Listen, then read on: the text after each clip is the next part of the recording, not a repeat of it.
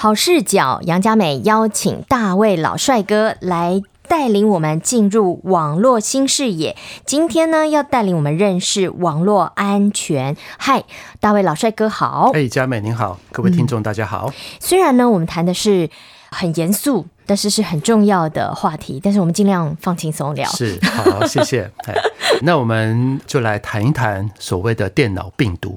好，我们上网的时候安全的，今天给各位的一些提醒。我们怎么理解病毒呢？对，传统上面对这种电脑病毒是透过文档的执行或者是复制来进行感染的，比较像生物学上的病毒哦。譬如说，我们现在面对的这个新冠病毒，它就透过这种宿主。来寄生来做传播。什么叫做宿主呢？对，就是譬如说我感染了这个病毒，嗯、我身上就带有这个病毒，嗯、我就是一个宿主。哦，那透过我的行动啊，我这个跟别人的接触，我就可以去感染别人。哦，这是传统电脑病毒的需要有一个空间。需要一个载体，是对。那第二种呢，就是蠕虫，就是一种虫，它主要是透过在工作场域连成一个网络的这样的所有电脑呢，透过作业系统的一个漏洞，好、嗯，像公司行号啊，对对对，学校啊，对。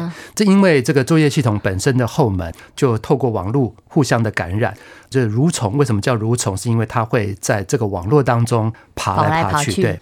第三种是最近这十年吧，最常见的另外一种类型就是钓鱼病毒。有鱼钩吗？哎，是的，那这个鱼钩呢，都是骇客呢，黑客呢，他精心设计的。嗯，那我们常常讲说，哎，举个例子来讲，说我们良友电台的网址啊是 triple w 点七二九 ly 点 net。可能你透过不同的网络，你会看到不同的一些网址。可是呢，哎，黑客可能我就来把你这个网址做一个复制，这网页上的东西都复制，然后我建了一个网站，看起来很像，看起来很像。然后我的网址就取 triple w 七二九那个 l y 对不对？我写成 i y，看起来很像，但是不是 l 跟 i 很像，嗯，可是其实不是。然后点 net，结果呢，你就点下去，你以为你上的是良友电台。可是呢，可能就这样的结果，你就上到了黑客的网站去。你一执行的结果，有一些不好的病毒可能就进到你的电脑来，它透过这种方式来感染你的电脑。嗯，所以呢，常见的我们常常讲说有所谓僵尸病毒。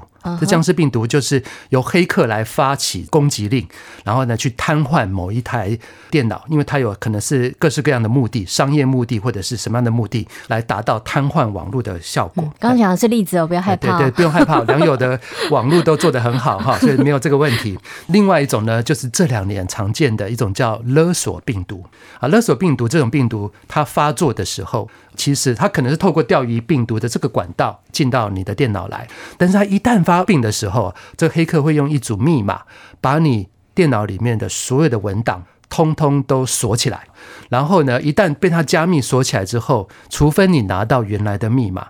否则神仙难救，都没有任何人可以帮你解开。对，所以这个呢，就一定要事先的防范。所以呢，我今天就给各位几个建议，就是面对我们常常使用的，不管你是用手机上网还是用电脑上网，你要特别注意的一些事情。对于电脑一般的使用 notebook 或者是 PC 上网的人，你一定要安装防毒软件。而且要实时的去更新它的病毒码跟一些防毒的程序。我们讲啊，就跟我们现在这个防这个新冠肺炎一样啊，啊戴口罩一样。是你戴了口罩，不代表你不会中这个新冠肺炎。可是呢，防毒软体也是一样，你一定要装，特别是你常常在上网的人，装了不代表你不会中毒，但有防护，一定会比较安全。是对，一定比较安全。第二个呢，是分辨你要去上的网站，不要上那些你觉得有风险的网站。特别呢，是你的浏览器已经警告你，你现在正在上不安全的网站的时候，你要停手，你就要停手，你不要铁齿哈，一定要连，一定要连上去。第三个给各位的建议就是说，你要去定期的备份你电脑上的一些重要的文档。举个例子来讲。你拍的照片，如果你有孩子的话，哇，孩子成长过程的所有照片，你都存在你这个电脑里面，那你就要好好的来啊，常常做备份，影音档，你撰写的一些你的作品，或者是你的一些整理的报告资料等等，对，你的程序嘛，对，嗯，这些可能全世界就这么一份，对不对？万一被骇客给破坏的话，那就没了。嗯，所以这是要特别的注意的。那甚至如果你的工作环境，你的电脑的工作环境是很复杂的，你可能也要常常的把它备份下来。你可以很快的恢复。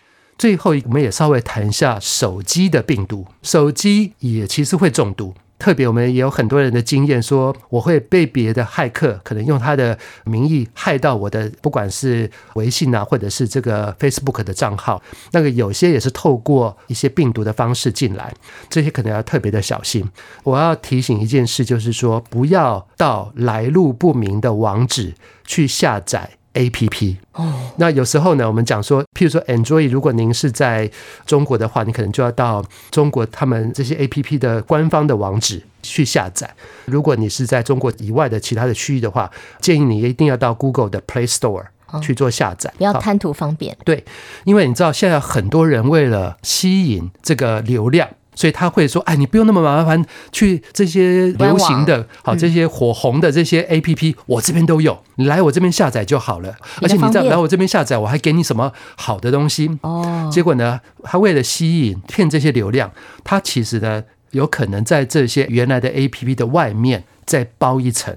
所以你以为你装的是全中国最火红的手游，可事实上你可能不知不觉的就已经中了病毒。”中了这病毒，你的账号密码可能就被他窃取了。哇哦！所以这个是要特别注意哦。其实手机也是有很多上网的时候的一些风险，这样就得不偿失了。对，所以呢，上网我们讲说，我们太越来越依赖网络，不管你在全世界各个地方，可是上网的时候的风险，我们都要有这样的一个意识。会比较好，嗯，所以我们有一些概念，我们就可以小心，对不对？是，所以，我们今天也给各位有一些练习题，可以大家一起来谈一谈。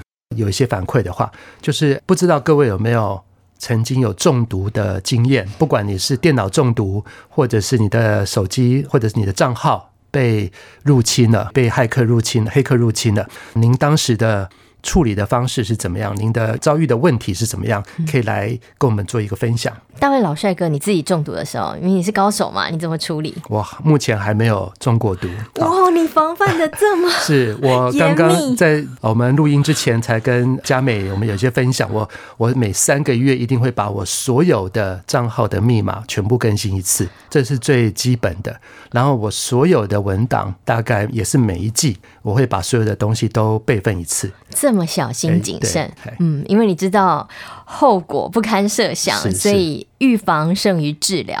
那第二个练习题呢？是第二个练习题，我就是想说，呃，也请各位分享一下你的使用的电脑或者是你的手机有没有装什么样的防护的软件？嗯，好，防毒软体，那好不好用？有什么功能你觉得很好，可以来交流，可以来分享。是。是嗯，大卫老帅哥，你自己建议啊？你觉得防毒软体有几项功能是比较重要的？我们所谓的实时防护啊，是很重要的。嗯、那我们讲说，其实各家现在的功力都还蛮厉害的啊，所以在比的其实是对于新型病毒、新病毒的反应的效率。这个响应效率，在我们国内来讲，就是说你一旦发生这个事情，你你多快你会把这个解药做出来？所以这个是各家都有自己的方法，所以你可以看一看各家他们在过去的历史当中，他们对所有的病毒事件发生的时候，他们响应的一个流程跟速度。如果你有什么关于网络安全的一些问题的话，可以来信或是发短信啊，或者留言请教我们的大卫老帅哥。趁现在大卫老帅哥在我们中间的时候，谢谢，谢谢，谢谢佳美。